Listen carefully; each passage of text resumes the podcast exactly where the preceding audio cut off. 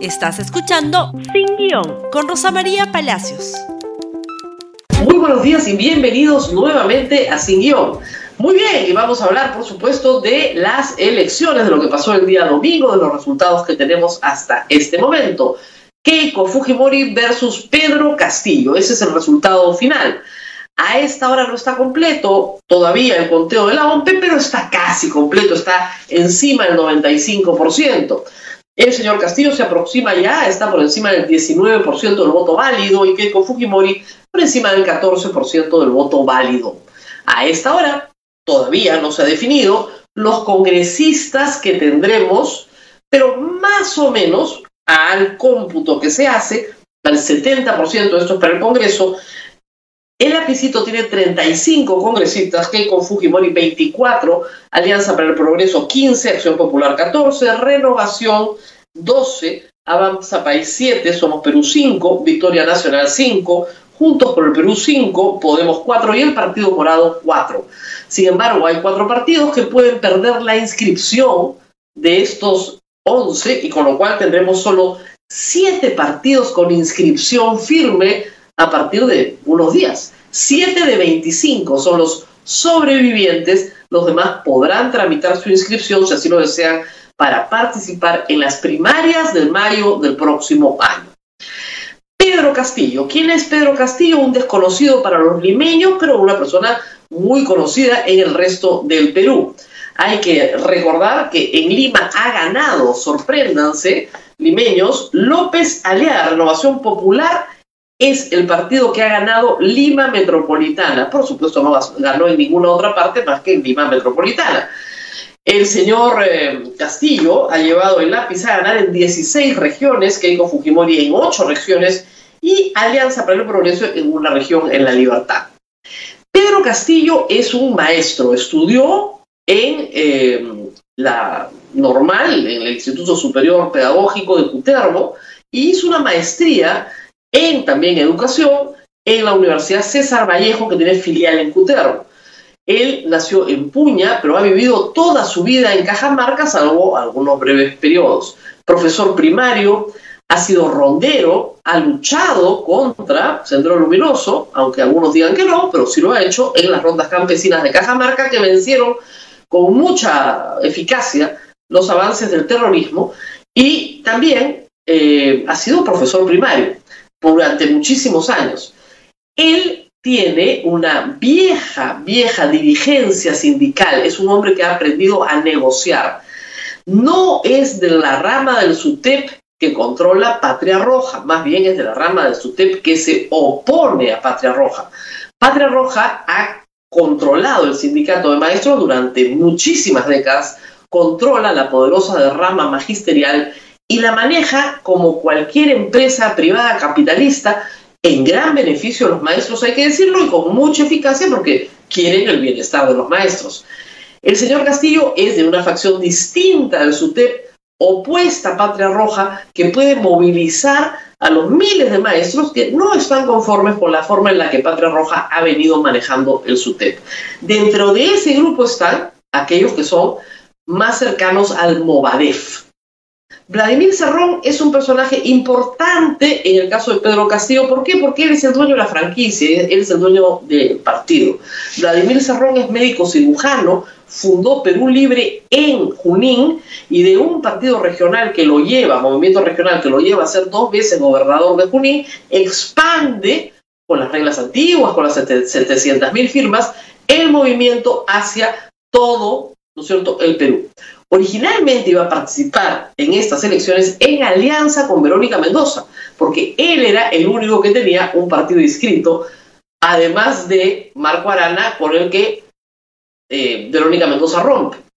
Iba a ir con Gregorio Santos y con Vladimir Cerrón. El problema es que Gregorio Santos termina preso y Vladimir Cerrón también termina condenado, aunque puede haber toda una serie de discusiones sobre la legitimidad de su condena él fue condenado por autorizar el pago irregular a una empresa de saneamiento.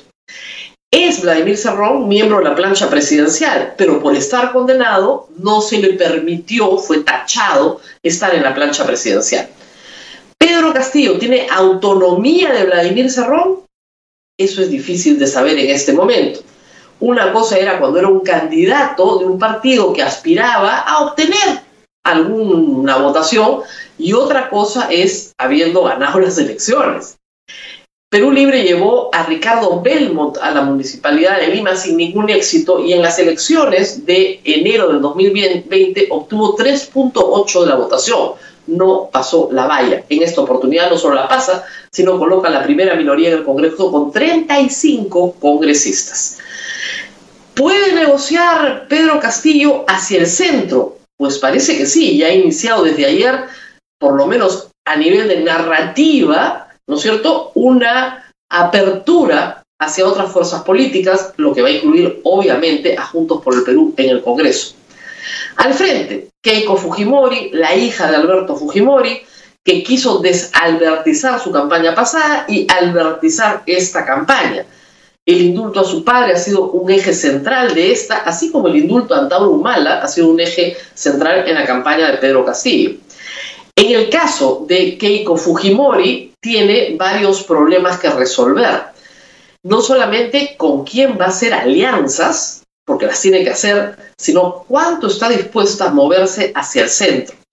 Keiko Fujimori tendría como aliados naturales a Rafael López Aliaga, tendría como aliado natural a Hernando de Soto, que asesoró a su padre. Pero no parece ser tan clara la cuestión. El señor López Aliaga ha salido a decir que el señor Pedro Castillo es un hombre pro vida y pro familia y que hay que apoyarlo.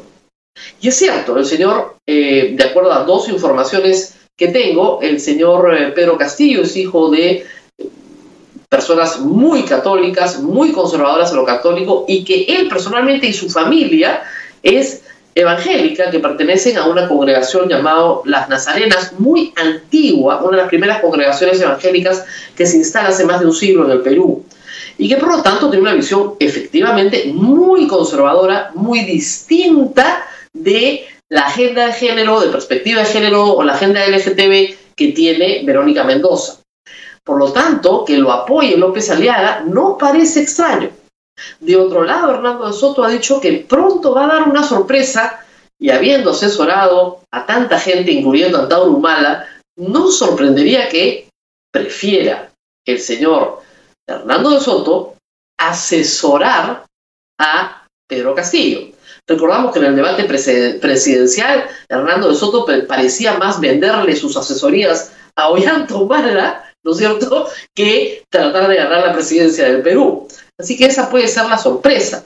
Keiko Fujimori puede quedar en el nivel político un poco sola, no digamos en el nivel de los votos. Hay que recordar que en lugares donde Keiko Fujimori ha sido sólida siempre, como las clases altas limeñas, eh, ha obtenido menos votos que Verónica Mendoza. Así que las perspectivas de Keiko Fujimori esta mañana son complejas porque tiene que sentarse a ver hasta dónde negocia y con quién negocia. Keiko Fujimori no está acostumbrada a negociar. No solamente no está acostumbrada a negociar, cuando tenía que hacerlo con Pedro Pablo Kuczynski, no quiso hacerlo, rechazó el partido fujimorista no tiene experiencia de negociación. Alberto Fujimori gobernó solo. Cuando no pudo hacerlo, dio un golpe de Estado. Keiko Fujimori quiso gobernar el país sola con sus 73 congresistas y jamás llegar a un punto de negociación con Pedro Pablo Kuczynski. Pedro Castillo en eso va con ventaja. Dirigente sindical ha negociado toda su vida.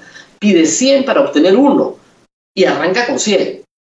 Probablemente esta mañana ya esté en 90 y probablemente comience a negociar. ¿Qué tanto de la nueva constitución va a negociar? ¿Qué tanto de un modelo estatista va a negociar? No lo sabemos. Esta mañana, esta mañana, el señor Julián Palacín de Perú Libre, representante aparentemente electo, virtualmente electo al Congreso, ha dicho a la República, no estamos por la estatización un cambio de discurso rápido, esa misma velocidad no la estamos viendo en Keiko Fujimori, por lo tanto, en el Keiko versus Pedro todavía tenemos casi dos meses por delante, pero mucho puede cambiar, mucho puede cambiar en los próximos días. El Congreso todavía no está conformado de manera absoluta y total y no conocemos los nombres de los elegidos, Eso es bien importante para saber si Pedro Castillo logra conseguir los 44 congresistas que requiere para que no lo bajen. Por el momento, si logra una alianza con Juntos por el Perú, tiene 35 propios, 5 de Juntos por el Perú, son 40 y bastarían 5 más probablemente de Acción Popular para darle las seguridades del caso, para no ser vacado. Ojo, pero para reformar la Constitución necesita 66 más un referéndum o 87 votos en dos legislaturas, y eso está bastante lejos.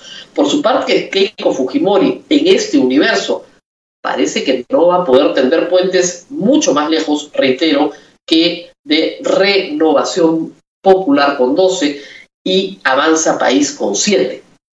Ella con 24 quedaría probablemente en 40, pero reitero, ni renovación de popular ni avanza país son necesariamente sus aliados, aunque parecería que son sus aliados naturales. Complicadas las cosas para los dos grupos, vamos a ver, vamos a observar cómo se va desarrollando. Se nos acaba el tiempo, seguiremos revisando los resultados de las elecciones, pero por ahora, por favor, compartan este programa en Facebook, Twitter, Instagram y YouTube. Y nos vemos nuevamente el día de mañana. Gracias por escuchar Sin Guión con Rosa María Palacios. Suscríbete para que disfrutes más contenidos.